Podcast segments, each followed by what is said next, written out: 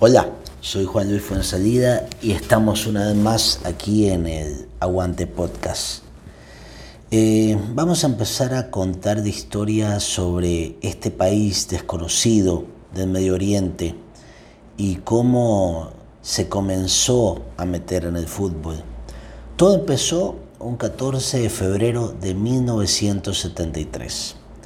El Santos de Pelé jugó en un remoto y desconocido país del Medio Oriente a comienzos de los 70. Eran habituales esas giras por destinos exóticos con el único objetivo de generar ganancias económicas.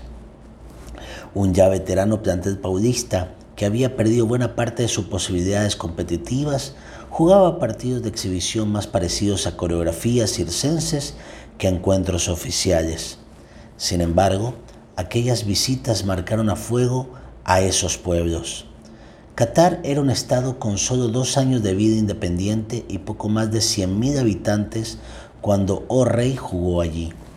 Casi la misma cantidad que reunía un cotejo cualquiera del torneo brasileño en el Morumbí.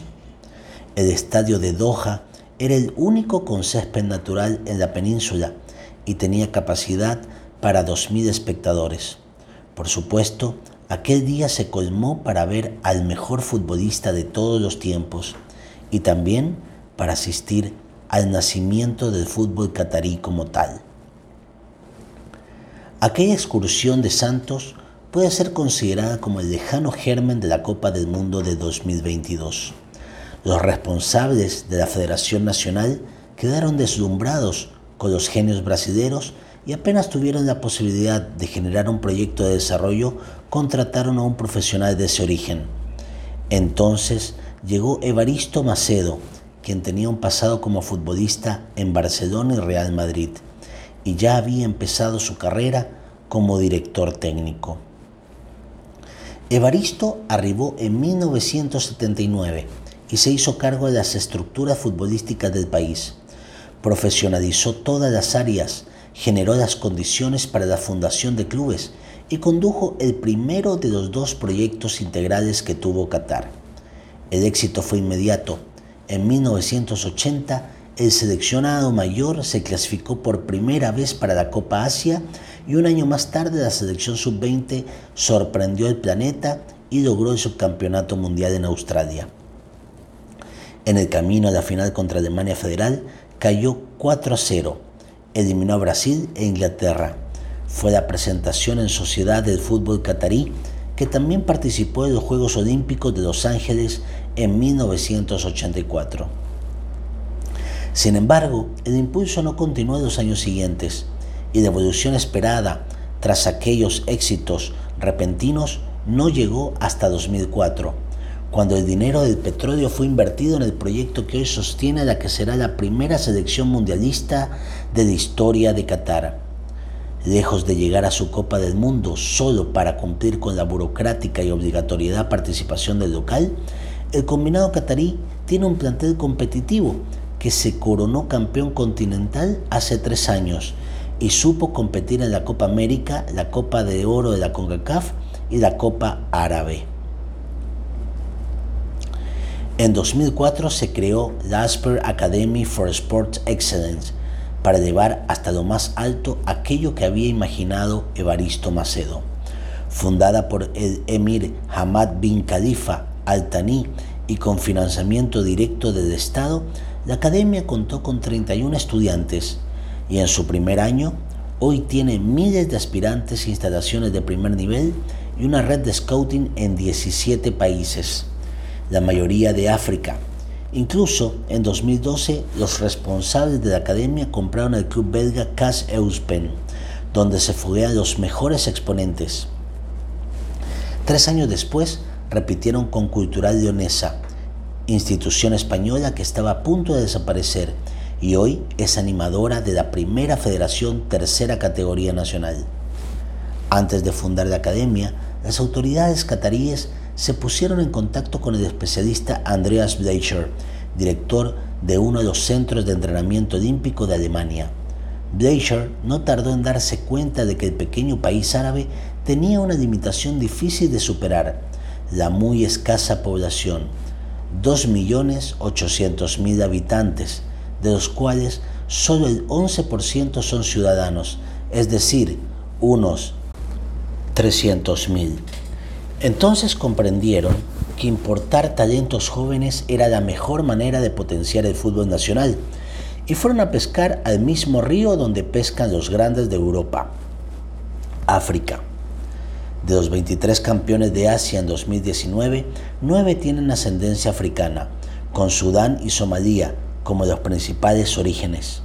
A diferencia de otros deportes como el handball, en el que el seleccionado catarí llegó a presentarse una enorme mayoría de extranjeros, el reglamento del fútbol pone más obstáculos y ese modelo no puede ser trasladado. Entonces, la llegada de jóvenes de otras latitudes debe ser más temprana y también servir para potenciar las calidades de los deportistas nacidos en Qatar. El objetivo, desde que ganaron la sede del Mundial 2022 hace 12 años, era formar una selección competitiva para el evento que comenzará en menos de tres meses. Los tiempos se acortaron y lo lograron cuatro años antes. Hoy Qatar es una de las referencias del fútbol asiático. Nos daba miedo, comentó Frank Cedric Toustow, un camerunés que está entre los primeros becarios que viven y se entrenan en Doha. La mayoría de nosotros venimos de familias pobres Estar en Qatar o estar en Aspire fue una gran experiencia, fue una gran oportunidad, así es que caminábamos por allí y siempre teníamos miedo de perder nuestras oportunidades. A pesar de estos testimonios, las críticas se escucharon y aún se escuchan. ¿Por qué? Por supuesto, con dinero todo es mucho más fácil. La academia consigue a los mejores porque tiene los medios para invadir las canchas de países mucho menos privilegiados y tentar a las familias con un futuro alejado de las penurias de África. El saqueo de piernas que sufre el continente no solo tiene a los europeos como protagonistas, sino también a los árabes.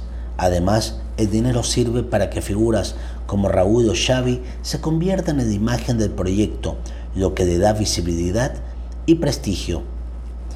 Después de encontrar la materia prima, es necesario formar un equipo sólido, encontrar 11 que se depasen entre sí y ganen partidos. Para eso, la federación fue a buscar a un graduado de la Masía, la cúspide en materia de formación de futbolistas.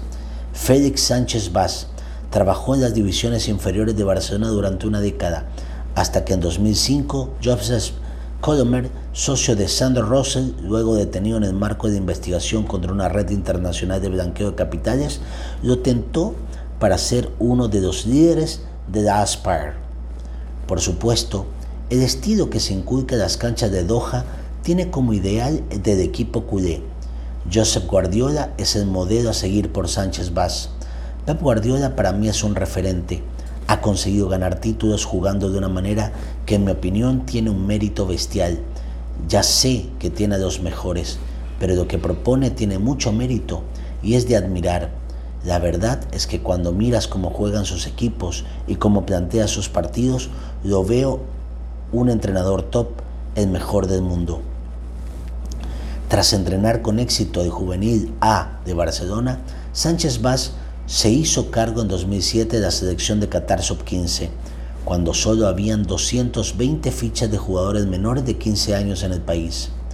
En 2013, ya con un trabajo de 8 años en la academia, se convirtió en el director técnico de la Sub-19 y allí empezó a plantear las semillas del hoy campeón de Asia y próximo debutante en el Mundial.